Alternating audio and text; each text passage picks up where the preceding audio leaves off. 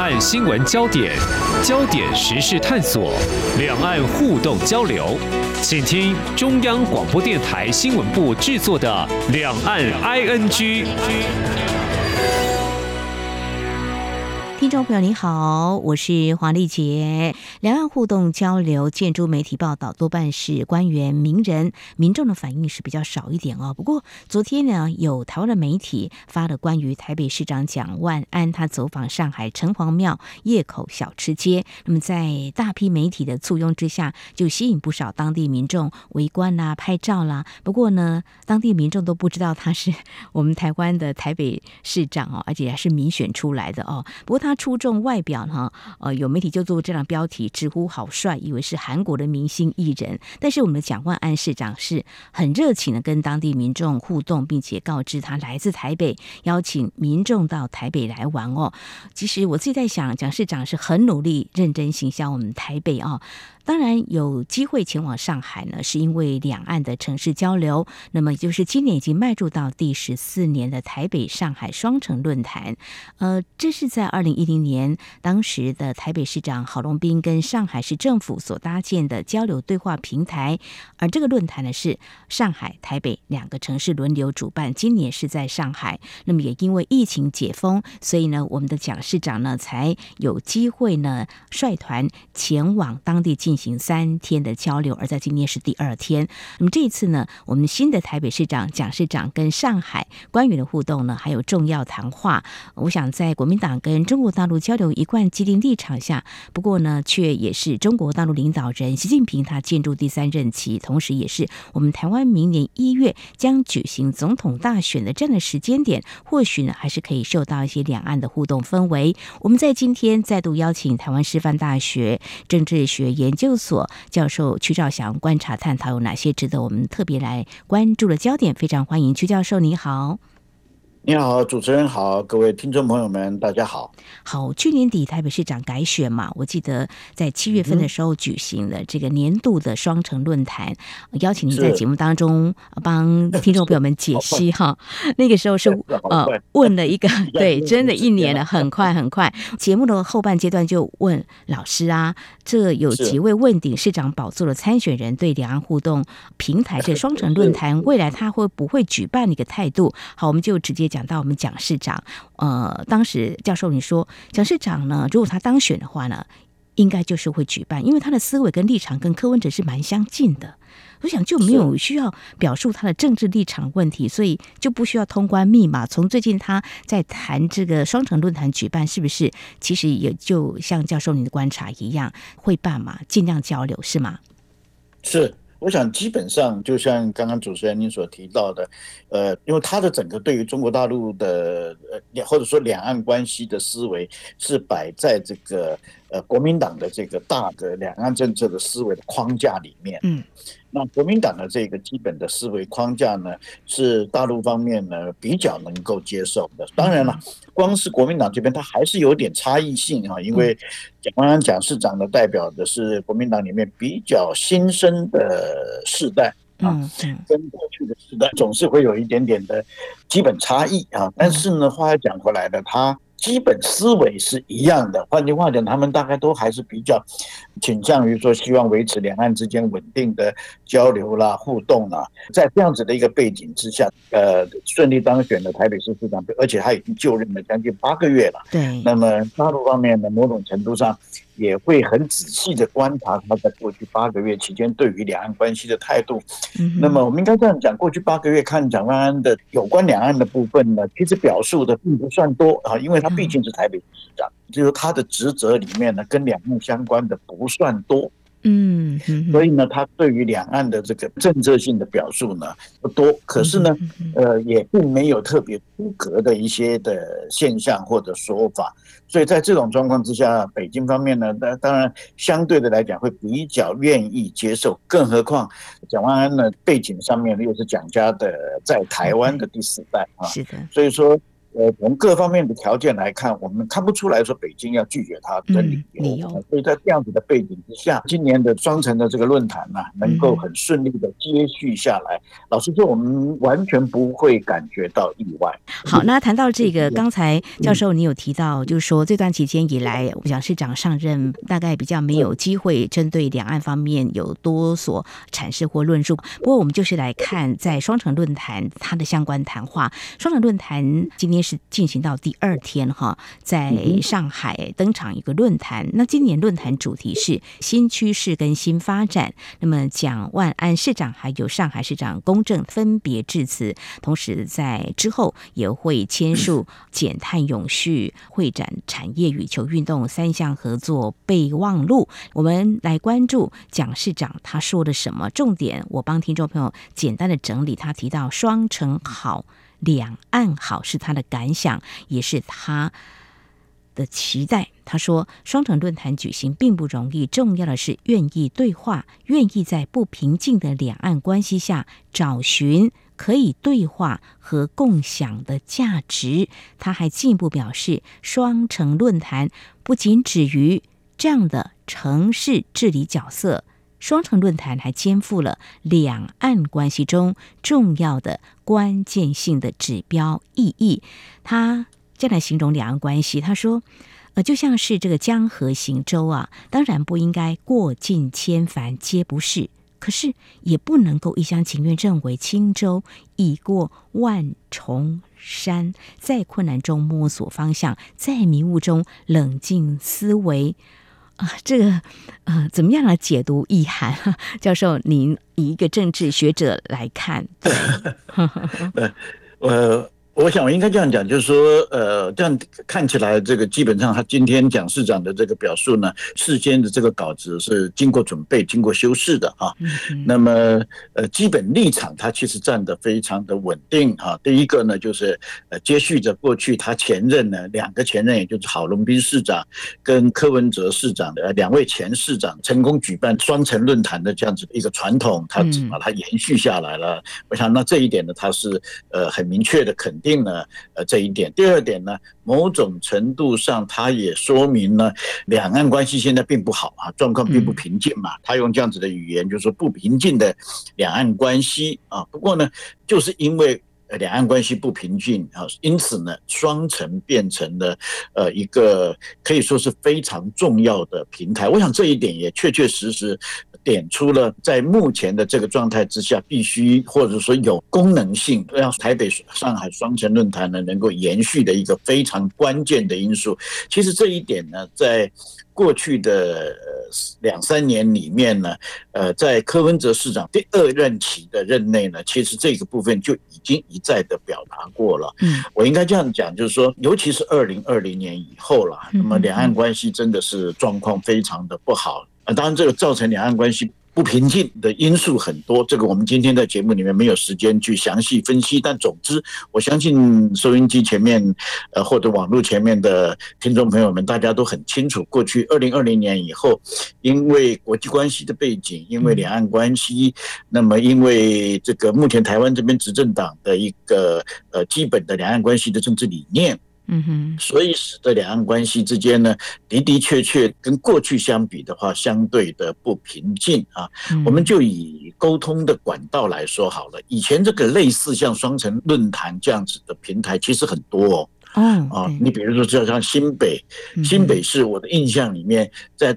还是台北县的那个阶段的时候，就跟南京市已经建立起城市跟城市之间的关系。其他台湾好几个县市，虽然不是所有的县市，嗯，但是好几个县市也都跟大陆的相对应的一些城市呢，各省市或者一些地方的一二线城市呢，很多也都建立起了双边的沟通交流的平台。不过，在二零二零年以后，哈，大概到二零二二年为止，大概几乎全部关闭了，唯一只剩下了双城，也就是台北市跟上海市的这一个管道，哈。我想这也就是去年的呃柯文哲以及今年的蒋万安都一再的强调说，在不平静的两岸关系当中呢，维持这样子平台的运作的一个。必要性了哈。我想这一点也是蒋市长在他今天的开幕的讲话里面呢，非常重要强调的一点。教授在二零二零年的时候，您观察当时的柯市长举办这个双城论坛也参与，你就说柯文哲是为两岸互动留一扇窗。这个时间点就是你说二零二零年之后到现在，就是两岸的这个城市交流几乎是停摆的，所以。啊，开了这扇窗是很重要的哈。那其实蒋万安这几天也针对这一次他前往上海参加双城论坛，不管在脸书啦，接受媒体的访问啦，他也说，嗯，历史是延续的，现实是发展的哦。呃，谈两岸互动呢，谈这个双城论坛都是可以基于对话历史条件还有文化脉络。他还特别引述蒋经国说：“时代在变，环境在变，潮流也在变，因此两岸要务实。”面对发展要和平，争取双赢。他是蒋家的第四代。好，那我们就来针对这样子的一个角度来看哦。因为呃，蒋市长在昨天接受媒体访问的时候，对于共机还是啊扰台的，他还是到了上海，他是强调两岸关系越紧张的时候，越需要交流沟通，还有对话。那么这边我们也要做一个对照。哈就去年台北市长柯文哲也曾在这论坛致辞提到，陆方挡台湾农产品供给找台等等，这是伤害两岸民众的感情。那当时上海市长公正啊，就重申啊，秉持两岸一家亲的理念。那一年了。中国大陆这些对台工作并没有调整或者是不做啊，嗯，会不会显示这个市政层级交流要尽量发挥两岸关系的一个政策影响，还是有点困难的？老师，你的观察。嗯、OK，呃，我就从您这个问题最后的这个部分，我直接回答哈。嗯、呃，你说供给绕台也好，农产品进口也好，这个都是中央职权。嗯，在台湾这个也是中央职权，所以 我不可能说，呃，在台湾现在基本上的农渔产品，大概目前就我所知道的，除了特殊性的东西以外，特殊准许进口，其他几乎全面是禁止进口。不可能说我台北市有没有，因为我跟上海之间有这样子的往来啊，所以我台北市就单独开放上海市呃农副产品有没有可以进口？不可能嘛，那个。这是中央职权，所以说相对的，呃，大陆这边也是一样啊，所以它中央会有中央的政策考虑，地方会有地方的政策的需求啦啊，所以我们只能够讲，不管你是蒋市长也好，柯市长也好啊，或者是以前的马市长、郝市长也好，他们只能够代表台湾市民，或者扩大一点点代表台湾人民。对大陆提出一些要求，或者提出一些呃希望啊，你举例来讲，你比如说像这个共机绕台的这个问题有没有？嗯啊，某种程度上，我们当然可以。呃，借这个机会提出台湾人民的关切，但是大陆在思考这个问题的时候，那我可以保证，绝对不是上海市人民政府他能够决定的。这个连中共中央的国务院恐怕都没有办法单独决定，这个是中国共产党中央政治局的的常委会啊，嗯，他们决定的事情。所以说，这个在层次上其实是差得很远的。不过话讲回来的啦，因为我们台湾的政治体制毕竟跟北京方面的。跟中国大陆的政治体制不一样，嗯，尤其我们是一个选举的政治哈，所以呃，这个老百姓的感受、老百姓的意见，在台湾这边是非常被我们的政治人物呃所重视的。所以在这种前提之下，我们的政治人物当然就会只要有机会，他一定会把这个意见表述出来、表达出来。嗯，但是对岸能不能够听？那这个就完全不能够操之在我了。我们就以 蒋蒋市长为例好了，就好像是在去年的选举的过程里面，他就被呃媒体追问的时候，他就讲，将来如果他当选的话，呃，如果共济啊在扰台的前提之下，就他不会去。可是现在共济照样扰台啊，那还是还是，甚至昨天他到的当天，共济都在扰台嘛。是不是？所以呢，那你为什么还是去呢？所以我就讲，我每次听到台湾政治人物打这种包票，呃，其实我都是为他们捏把冷汗的不过我也很清楚的知道，台湾政治人物不管哪一党哪一个很多，我也不敢讲每一个啦，但是几乎绝大多数我们的政治人物前言不搭后语，有没有？呃，老实说不稀奇。所以说，在这种前提之下呢，呃，我只能说呢，你说呃，我们可以借我们的政治人物可以借呃机会向对岸表达台湾人民的。需求就是你少威胁我，多给我好处啊！嗯、我想这个是呃，只要逮住机会就应该说。对，OK，我想这也是民众的期待哈，希望透过有这种面对面的交流，当面说应该是啊、呃、挺好的。我想会有蛮多的民意这样期待。的确，也像教授您所观察的哦，其实蒋万安在议会备询的时候呢，也被要求允诺，哎，在双城论坛，你必须要跟上海方提出中共立刻停止共机共建扰台，维持双方对等尊严等等。我们的蒋市长当时回答可以哦，一定是坚持这样那原则是不是会有这个机会来表达台湾的这个民意呢？嗯，前往上海之后呢，还是有媒体会紧追不舍再问啊。那包括这个水果被禁啊，是不是有机会跟中国大陆方面反映呢？蒋市长重申。啊，自己是来市政交流的。我想这个后续我们还可以持续观察。好，这里是中央广播电台听众朋友所收听的节目是两岸 ING。稍后在节目的后半阶段，我们继续请台师大政治学研究所教授曲兆祥为我们解析目前正在上海举办的双城论坛。那么在今天是我们的蒋万安市长。以及上海市长龚正呢，他们发表了这开幕致辞的谈话，有不少的焦点可以关注。那么稍后我们再来看上海市长龚正他说了什么，还有后续的两岸交流。我们也从这次台北、上海双城论坛来看未来可能的发展。今天的新闻就是明天的历史，探索两岸间的焦点时事，尽在《两岸 ING》节目。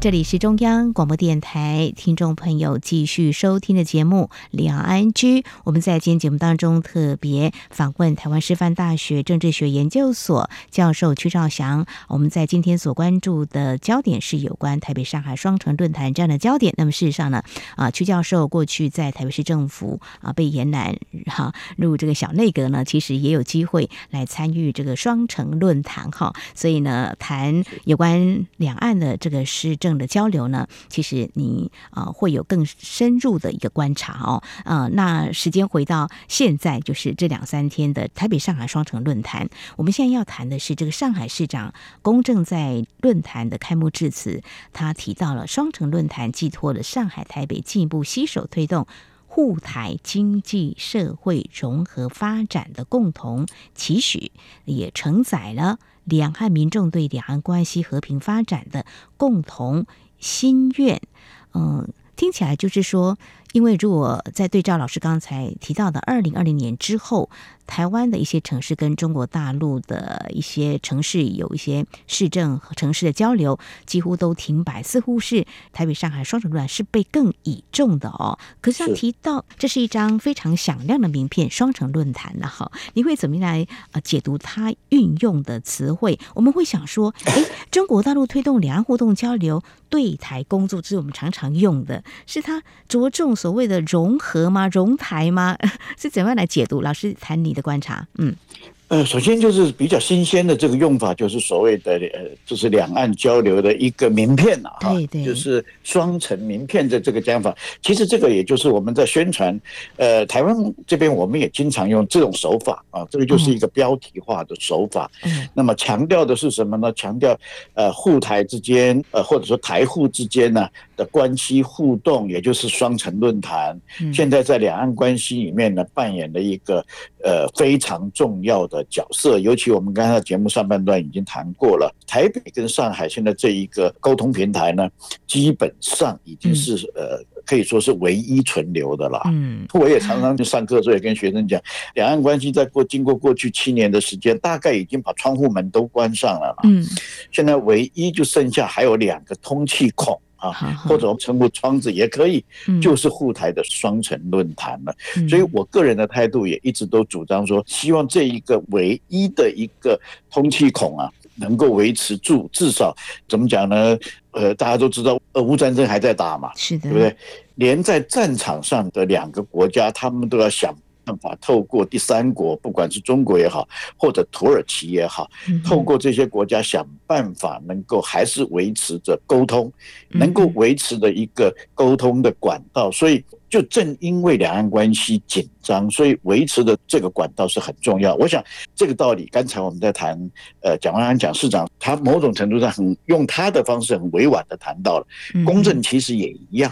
啊，他用非常技巧的方式呢，谈了两岸之间的双城论坛的重要性，他把它称之为名片嘛，嗯，啊，也就是他把它标题化、形象化，让大家能够理解说双城论坛能够继续维持下去的重要性。因为稍微不一样，他跟。蒋市长在给这个双城论坛的定位上有一点点不同的是，他特别强调了沪台的经济社会关系。嗯，其实更重要的是经济关系。因啊，因为双城论坛在郝龙斌市长任内被设计的时候，其实他就是想，呃，某种程度上站在中国那一边的立场呢，基本上就是希望台湾的经济跟中国的长三角。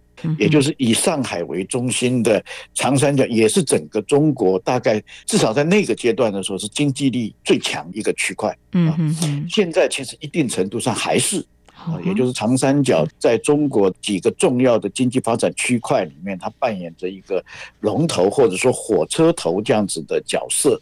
台湾呢，某种程度上在那个阶段，如果能够借着双城论坛呢，跟对岸又结起来的话，这个对台湾的经济发展确实是一个动力。所以过去十几年来，我们一直都维持着这样子的一个关系，确实这也是一部分的原因，就是说希望能够呃透过长三角的经济。发动机的这个角色呢，也能够一定程度的带动台湾的经济了。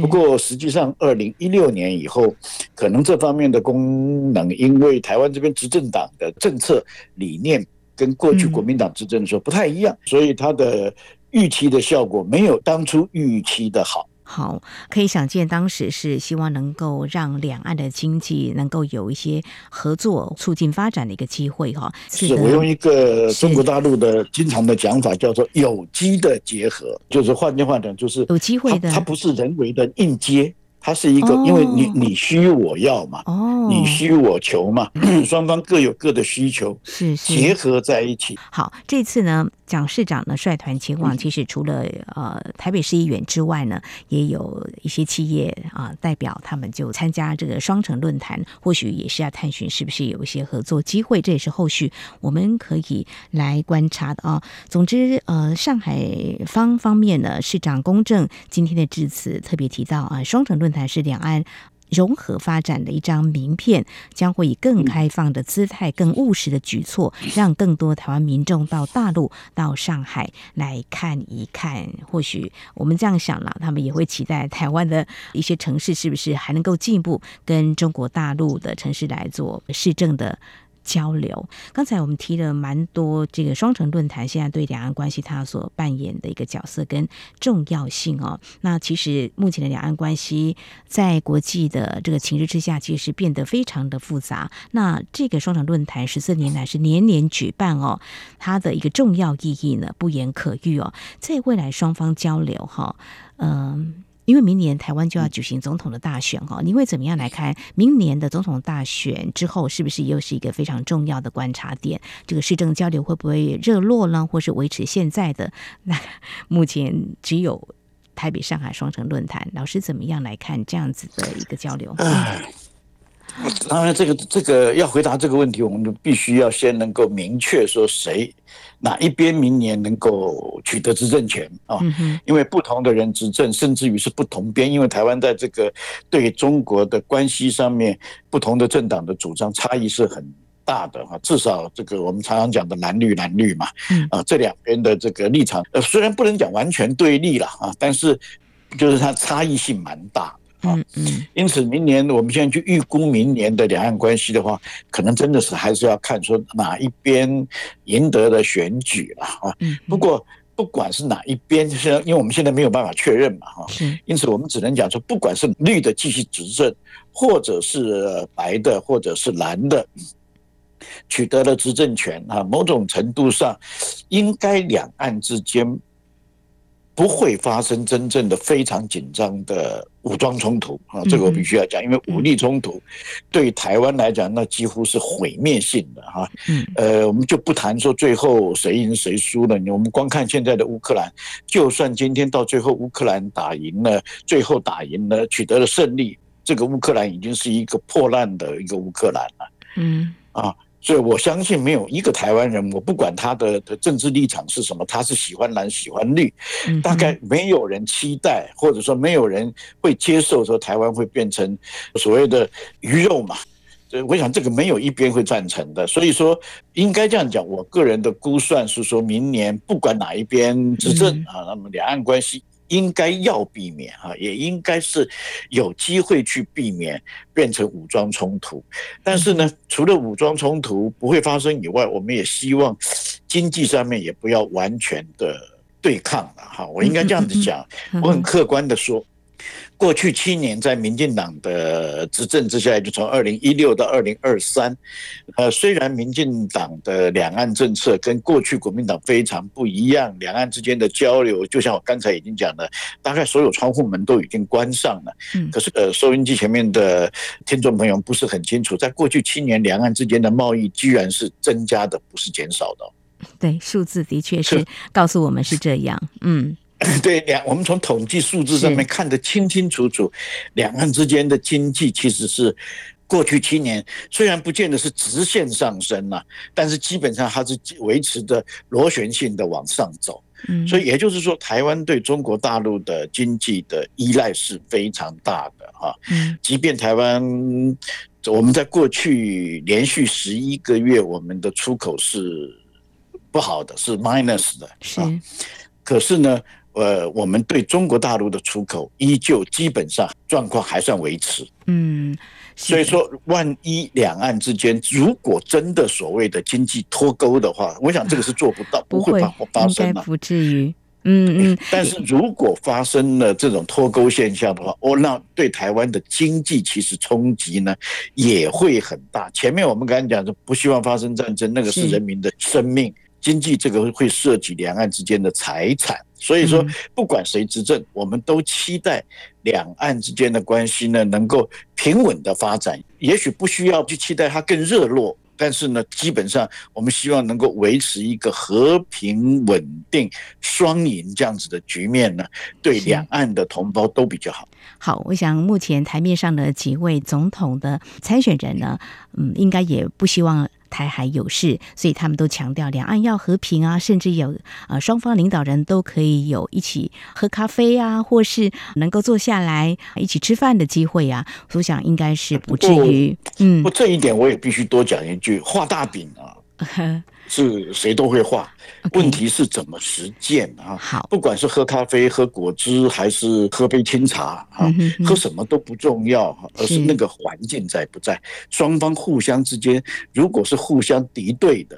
充满了敌意的话，啊，老实说呢，那喝什么都不行了，两岸之间喝人参意义也不行啊，是，对不对？我想我们的民众可以趁机会啦，因为现在这些总统的呃参选人，他们有机会都会跟民众有近距离接触，我们就问呐，那用什么方法可以跟中国大陆两岸啊，我们可以维持一个和平，不会啊有这个兵种相向嘛？就直接问嘛，哈，那也可以给他去思考。至于经济的部分的话，我想呢，应该是美。中科技战影响还蛮大的，不过这两天呢，美国的商务部长雷蒙多呃前往中国大陆来访问，大家也在观察，就是说其实要脱钩是应该不至于。那其实台湾的这个产业供应链其实嗯是做全球的生意了哈，应该也不至于说跟中国大陆经贸有会有脱钩的一个可能了哈。而且我记得新南向政策提出来的时候，政府告诉我们，即便我们提出新南向政策，也不是就。舍弃中国大陆市场，是但是就提供一个你或许可以考虑往东南亚的方向。我想这是一个非常严肃的议题哈。那么趁这一次的两岸的双城论坛在举办的时候，我我就多问了老师这样子一个角度，也谢谢老师啊，提供给我们更大格局的一个思考的一个面向。非常谢谢我们台湾师范大学政治学研究所教授屈兆祥，今天针对两岸双城论坛，今年是第十四届举办了。那么在当前两岸形势之下的重要意义，非常谢谢老师您今天的解析，谢谢您，谢谢，谢谢，谢谢谢大家。好，以上就是今天两岸剧节目，非常感谢听众朋友您的收听，黄丽杰祝福您，我们下次同一时间空中再会。